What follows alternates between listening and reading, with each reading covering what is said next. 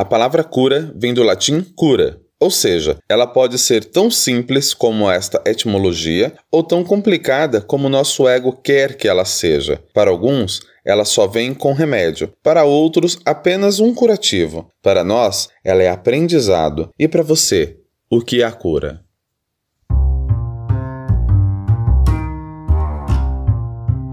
Nosso linguajar é nato, não estamos falando grego. Aqui falamos como aprendedores colaborativos sobre aprendizagem significativa, criativa, organizacional, filosofia, pedagogia, psicologia. Matite Vômenos, olhar de aprendiz e um pouco de Diz que me diz. Sejam todos bem-vindos ao nosso podcast. Olá, olá, você que nos ouve, seja muito bem-vindo ao nosso episódio de número 9. Olha aí o Elder, que maravilha, meu! Nove vezes a nossa presença nessa querida podosfera. Fala você. Bom dia, boa tarde, boa noite a você que está nos ouvindo. Olá, Adilson. Prazer mais uma vez estar aqui com você nesse nosso nono episódio. Cara, como tem sido enriquecedor falar do nosso aprendizado. Quando a gente fala do nosso aprendizado, a gente aprende de novo e saber que isso tem impactado a vida de algumas pessoas. Isso é muito gratificante, né? Os feedbacks que a gente recebe ainda são poucos, mas são muito significativos. Pessoas falando, cara, como é legal isso que você fala, gosto muito de de ouvir você. E isso aquece muito o nosso coração, né? A gente sabe que tá no caminho certo, tá fazendo algo que a gente gosta. Então é muito bom. Vamos lá, vamos falar um pouquinho sobre cura. É um tema tão amplo, daria para falar tanta coisa sobre ele, mas vamos tentar nos ater aqui às nossas provocações, porque elas focalizam aí o nosso entendimento, o nosso pensamento para a gente poder refletir aí durante a semana. Então vamos lá? Olá, meu caro, muito bom estar com você aqui de novo, mesmo que ainda de forma remota, pois ainda não se tem uma vacina para o Covid-19. Então, vamos mantendo o distanciamento social, porém usufruindo das tecnologias que nos permitem né, gravar esse podcast, nos falarmos com uma certa regularidade, ligar para quem a gente ama. Mas então, deixa eu te contar uma coisa. Em dezembro de 2019, fui convidado para assistir à premiação da Olimpíada Brasileira de Língua Portuguesa, lá na Sala São Paulo, um lugar encantador. E daí sobe ao palco um dos caras que mais admiro, o cantor e compositor Lenine, que apresentou um dos seus maiores êxitos. Prefiro usar esse termo do que sucesso, porque para mim sucesso é muito subjetivo. O que é sucesso para um pode não ser para outro. Mas então, e daí já nos primeiros acordes é possível perceber que o que ele vai cantar é uma canção com mais de 20 anos. E não tinha como não se emocionar com toda aquela atmosfera e principalmente quando ele chega no trecho da canção que diz o seguinte: Enquanto todo mundo espera a cura do mal e a loucura finge que tudo isso é normal, eu finjo ter paciência. Mas pro fim, ele diz: A vida é tão rara, a vida não para. Toda essa história para te perguntar: O seu Matite concorda com Lenine que precisamos é de fato de um pouco mais de paciência? Ô, Adilson, eu concordo com o Lenine sim, cara. Eu, eu acho que cura tem tudo a ver com paciência. A gente fala bastante da cura, é uma das coisas mais desejadas que existem, é a cura. É, saúde é o nosso bem mais precioso. Então, assim, a, e a cura ela tem tudo a ver com paciência. A gente pode ver isso da, em pequenas coisas mesmo. Por exemplo, um remédio. Você toma um remédio para uma dor de cabeça, por exemplo, ele tem um tempo para ele começar a agir. Às vezes é meia hora, então tem 30 minutos aí para ele começar a fazer o efeito dele. Então você tem que ter paciência, tem que esperar. Uma gripe, ela fica de 3 a 7 dias aí com você, um resfriado, uma gripe. Então, assim, não adianta, você ficou doente, você tem que esperar passar, você vai, você vai no médico, você vai tomar remédio, você vai tratar, mas é de 3 a 7 dias aí pro vírus deixar você e tal. Então, é, a gente vê que curar exige paciência. Se você quebra um braço, por exemplo, você vai colocar um gesso e, salvo engano, é 15, 20 dias que você vai ficar com o braço imobilizado para que o processo de cura aconteça. Então, cura tem tudo a ver com, com paciência como lidar com a, com a questão da paciência, com a questão de esperar o tempo das coisas nesses tempos tão frenéticos que a gente vive, nesse mundo tão corrido, nessa vida onde a gente não consegue parar para nada, como a gente já tem conversado há algum tempo. É bem difícil. A sensação que dá muitas vezes é que a gente não consegue acompanhar a vida. Não sei se você já sentiu-se assim, mas às vezes eu, eu paro para pensar um pouco e falo, cara, parece que a vida tá indo tão rápido, parece que eu não tô conseguindo acompanhar direito. E a gente não tem paciência para nada, a gente não quer esperar nada. Qualquer coisa que faça a gente esperar um pouco, a gente já se estressa, a gente já fica mexido, porque a gente não gosta de esperar nada, a gente quer as coisas para ontem. Então a gente tem essa paciência de tudo e essa impaciência, aliás, com tudo, é meio difícil porque tudo tem um ritmo, tudo tem o seu tempo realmente, tudo tem a sua forma de, de acontecer, inclusive a nossa cura, ela precisa de um tempo para se consolidar. Eu sinto muitas vezes, eu, eu enxergo dessa forma, que é como se existisse um fluxo, um ritmo natural da vida e que nós, os seres humanos, a gente acabou saindo desse ciclo, saindo desse curso. A gente até citou isso um dia, eu acredito que foi no episódio episódio 1 sobre a gente, quando a gente falou sobre a mente, que eu falei do ciclo da vida, é, citado no Rei Leão, né? Mas é bem isso, parece que a natureza por si só ela tem um, um jeito de, de fazer as coisas, um, um ritmo, um, um ciclo normal. E parece que nós, os seres humanos, a gente saiu desse ciclo saiu desse fluxo. Como alguém que, que quer fazer as coisas sozinho, a gente acaba atrapalhando a gente e os outros. É como uma orquestra também. Uma orquestra, todos os instrumentos, são vários instrumentos ao mesmo tempo, regidos por um, por um maestro, né? E assim, e a gente às vezes quer tocar o nosso instrumento sozinho, sem ser na hora que a gente tem que entrar, no momento que a gente tem que entrar. Aí a gente acaba atrapalhando toda a orquestra, a gente acaba atrapalhando a nossa vida porque a gente fica frustrado e acaba atrapalhando a vida dos outros. Eu acho que é uma analogia legal pensar assim. A gente precisa entender que tudo tem o tempo mesmo, tudo tem o seu momento e a cura não, tá, não é diferente disso. A nossa cura ela precisa de um tempo. Ela precisa que nós tenhamos paciência para deixar ela fazer o que ela precisa fazer. É, então eu concordo com Lenine, sim.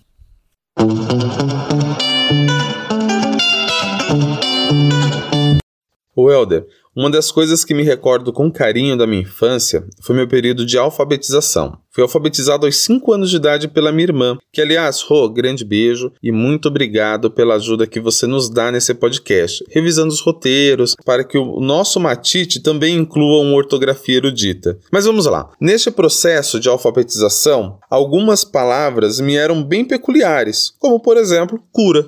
E quando diziam, olha, o esposo da comadre das dores tomou todos os remédios e agora está curado. Até aí tudo bem. Aí chegavam meus familiares, que vinham do Pernambuco, com aqueles queijos deliciosos, encapados com farinha de mandioca e panos de prato, para resistirem aos 2.500 quilômetros no porta-mala de um ônibus, sem refrigeração e 35 horas de viagem, e no final ouvir: Olha, este aqui não ficou legal, pois não deu cura. Como assim? Ele estava doente? E por fim, ainda quando criança, na época da catequese, tinham aquelas visitas na Cúria Diocesana eu morria de medo, achava que se tratava de um hospital. Aí eu dizia que não precisava de cura, porque eu estava muito bem de saúde. E eles replicavam: Mas lá, a cura é da alma. Não adiantou de nada. Logo me vinham aquelas cenas de filmes de terror tipo O Exorcista. Mas tudo bem. Onde eu quero chegar? Foi na música e na brincadeira com as palavras que descobri um abrigo para dias difíceis. Pergunto: seja em seu matite ou seja no Diz que me diz, o que é cura para você? Ah, rapaz, agora você tocou num ponto aí que tem a ver comigo, hein? Como mineiro que sou, eu queijo é um negócio que, que fala a minha língua, digamos assim. Cara, muito interessante você falar do seu, do seu matite aí com as palavras. Você é um cara realmente que gosta bastante de brincar com as palavras, de, de utilizar essa, esse recurso que é tão válido da nossa língua e muitas vezes tão desprezado. Às vezes não por desprezo intencional, mas porque a gente sabe que educação no nosso país, infelizmente, não é uma prioridade, que é uma lástima, né? Mas vamos lá, cara, você falou da questão aí da, das palavras e como a nossa língua tem essa questão das palavras aí. As palavras muitas vezes homônimas têm às vezes a mesma sonoridade, mas significados diferentes, ou tem a mesma escrita, tem significados diferentes. Mas nesse caso da cura do, do queijo e da nossa cura, eu acho que, que dá para fazer uma analogia bem legal, dá para fazer uma comparação bem interessante, porque a cura, quando a gente fala do queijo curado, a gente está falando do ponto de maturação do queijo. Então nós temos o queijo que ele é fresco,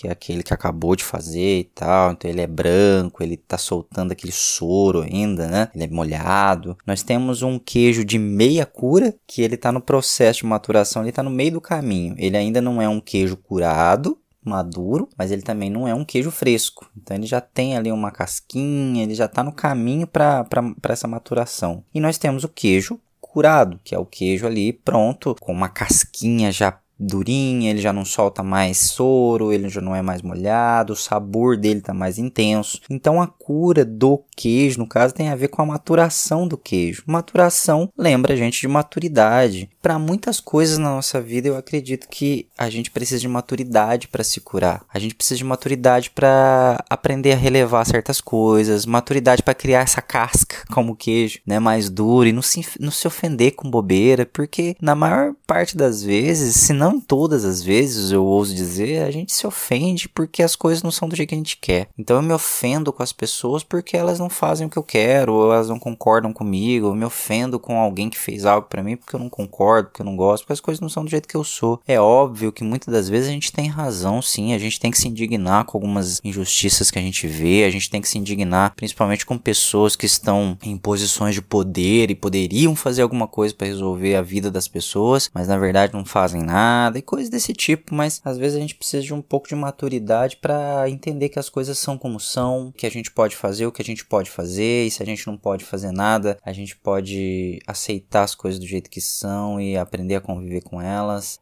né, se curar de feridas do passado, se curar de, de ressentimentos do passado. Também essa questão do sabor mais intenso do queijo quando ele está curado. Isso me fala um pouquinho sobre você estar mais com o seu sabor, você estar mais sendo você mesmo. A gente falou no episódio anterior sobre o processo de individuação do Jung, eu falei rapidamente que é você tornar-se o que você é, o processo de individuação, e eu acho que a, a cura tem a ver com isso também. Quanto mais curado você tá de, de, coisas do passado, de curado na sua alma, mais maduro, você você tá mais próximo de ser o que você realmente é, ou desenvolver todo o seu potencial. Então eu gostei dessa analogia, eu acho bem bem interessante.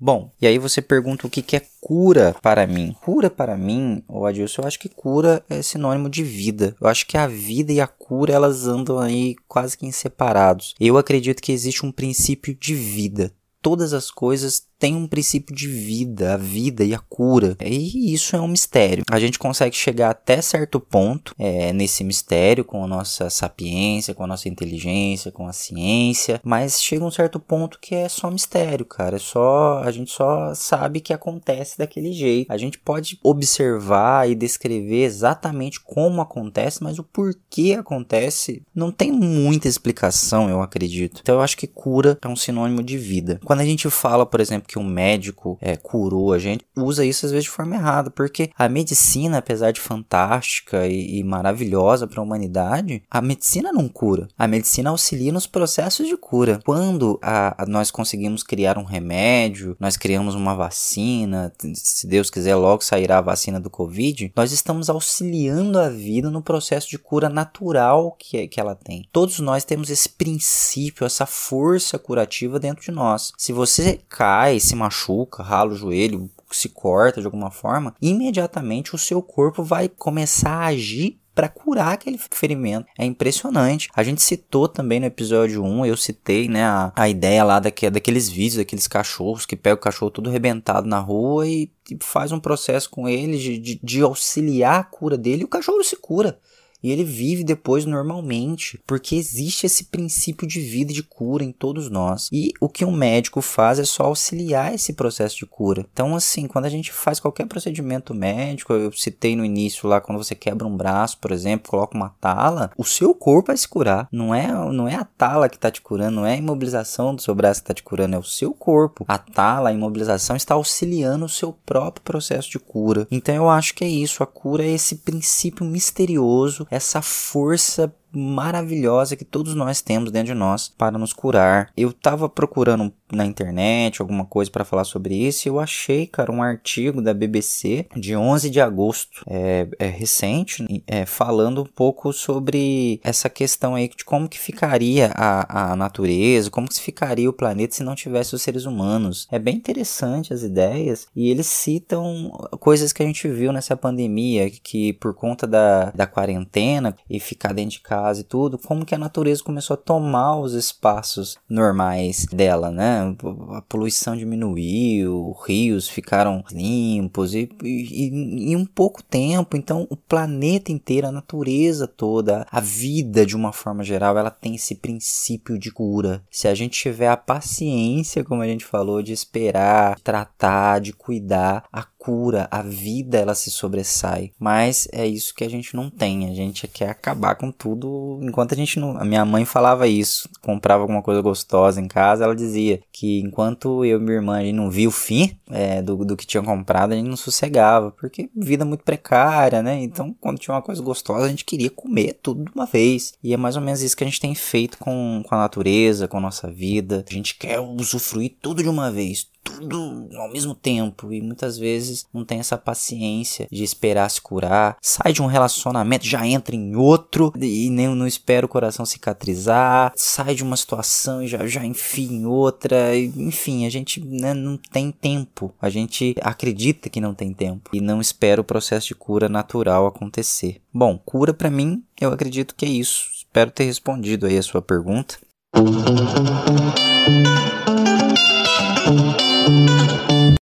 Meu querido, como eu sou um romântico à moda antiga, eu adoro a primavera. Ver tudo florido, as ruas coloridas, isso me encanta. Como você mesmo diz, dá aquele quentinho no coração. Aí, nesse período em especial, fico paquerando as minhas roseiras aqui no fundo de casa. E a cada flor que elas dão é uma oportunidade de presentear alguém com aquela flor. Mesmo sendo analfabeto botânico, sei que nossa mãe natureza, a Pachamama para o povo latino ou a Jurema de nossa ancestralidade africana, nos mostram que uma fase é só uma fase. Assim como o inverno carrega a lembrança e a esperança de um verão. E quando nós conduzimos o nosso olhar para a vida profissional, percebo que não é muito diferente. Porque hoje somos essenciais e amanhã podemos ser a terceira pessoa depois de absolutamente ninguém em um organograma qualquer. Cara, é possível nos prepararmos para essas fases, assim como as formigas se preparam para o inverno, e não esperar pela cura, pois a cura somos nós?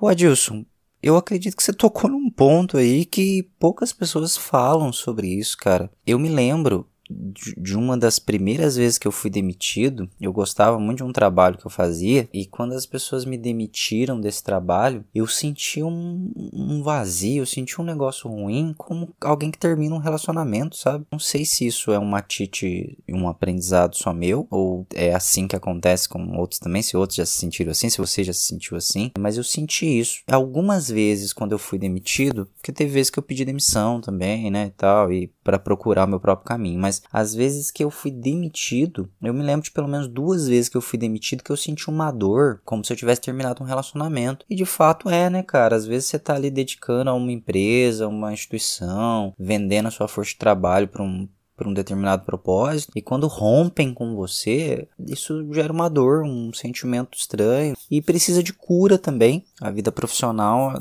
nossa é, faz parte da nossa vida, né? E ela precisa às vezes ser curada de algumas de alguns machucados. E eu acredito que a gente pode pensar na vida profissional, tentando responder a sua pergunta, de entender que a vida ela é feita de ciclos mesmo. A gente aprender isso de uma vez por todas. A vida é feita de ciclos. Ciclos se iniciam, ciclos se fecham. Uma vez você disse uma frase que ficou muito marcada comigo. Você disse o seguinte: que a única constante que nós temos é a mudança. Isso ficou muito forte e no meio profissional hoje isso é cada vez mais comum, né? A, a única constante que nós temos é a mudança. E, cara, eu, eu acredito muito nisso. Entender que a vida é feita de ciclos e, e, e, aceitar isso dentro do nosso coração ajuda a gente a lidar com algumas perdas, ajuda a gente a lidar com algumas situações. Como essa de perder o emprego, por exemplo. Às vezes eu gosto muito de um lugar, gosto muito de um trabalho, gosto muito de uma empresa e ela rompe comigo. Ela corta relações comigo como quem corta, como quem termina um relacionamento. E a gente precisa superar. A gente tem que superar, né? É, é uma dor, é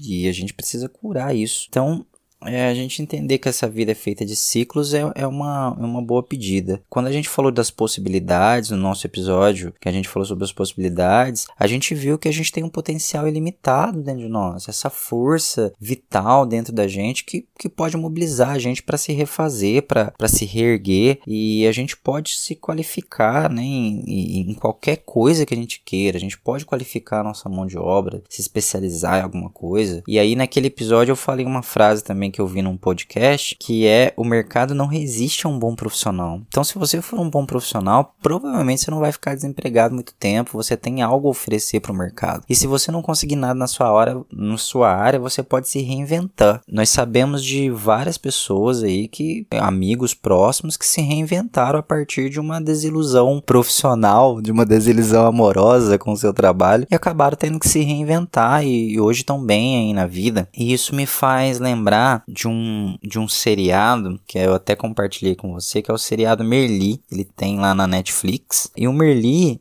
a proposta do, do seriado é ele é um professor de filosofia, né, no seriado. O Merli ele cuida de uma turma e a cada dia ele fala de um filósofo. Então é tipo uma alhação, né? Só que com filosofia. E, e aí ele fala de um filósofo e ele tenta explicar um pouquinho o que, que é a ideia daquele filósofo com, a, com os eventos do, do episódio. É bem interessante. E tem um episódio em que ele começa com a parábola da vaca. Essa parábola da vaca, ela é própria do taoísmo, uma tradição religiosa e, e filosófica asiática. Ela está presente em muitas religiões chinesas, né, o taoísmo. Dentro dessa, dessa parábola, ele conta mais ou menos o seguinte: um sábio e seu discípulo caminhavam né, por um campo, estavam viajando e eles se depararam com uma casinha muito simples, uma fazendinha, né, uma casinha simples. E essa casa morava uma família muito pobre e eles tinham uma vaca da onde eles tiravam todo o sustento deles ela dava um pouquinho de leite, eles vendiam aquele pouquinho de leite, dali eles tiravam todo o sustento. Uma família muito pobre. E deram abrigo para esse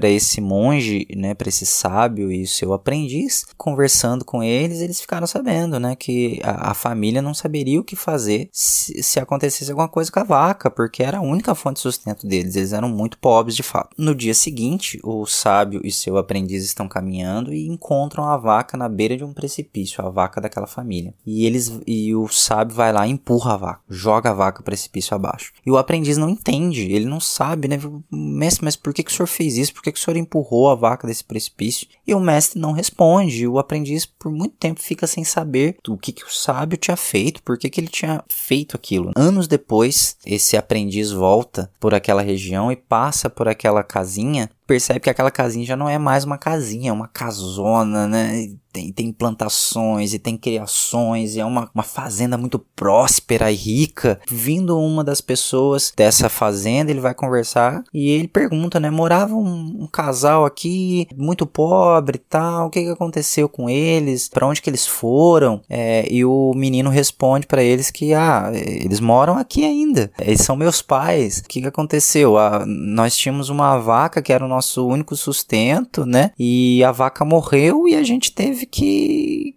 que dar um jeito. E aí a gente começou a plantar, começou a criar galinha, começou e a gente prosperou. Então, essa parábola da vaca, ela é muito conhecida, mas no meu matite pessoal ela chegou através do Merli, eu ainda não tinha ouvido falar dela. E ela ilustra bem essa questão aí profissional. Ela é uma metáfora para muitas coisas da vida, mas como a sua provocação aqui foi da, da profissional, a gente pega essa ideia aqui. Cara, quantas vezes a gente precisa empurrar a nossa vaca? O que, que é a sua vaca? Profissionalmente falando? O que, que você precisa fazer ou o que, que precisa morrer? O que, que você precisa abandonar para você poder evoluir? como profissional, como. Porque assim, cara, muitas vezes a gente fica preso em empregos, fica preso em situações profissionais, cara, porque a gente não quer empurrar a vaca, né? E no caso da parábola, teve alguém que empurrou a vaca pra gente. Às vezes a empresa te demitir é empurrando a vaca, cara. Você tem que, né, se reinventar, procurar outra coisa e outras vezes é você que vai ter que empurrar essa vaca, fechar o ciclo, ter paciência, esperar cicatrizar, esperar se curar e bola para frente, né? Vamos atrás do que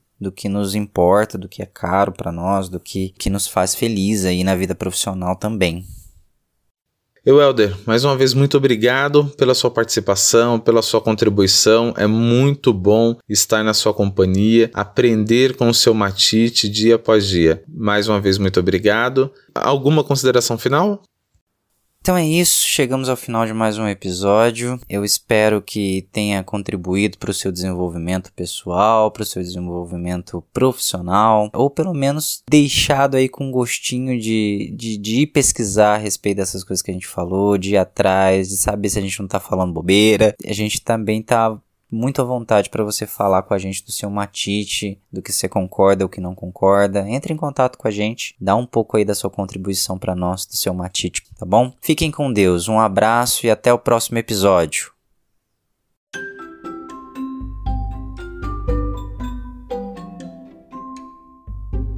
Fim deste episódio. Esperamos que tenha gostado. As referências bibliográficas que comentamos durante o episódio estão disponíveis em nosso perfil no Instagram. Siga-nos em aprendizmatite, T-H-I-T-E. Matite olhar de aprendiz e um pouco de diz que me diz.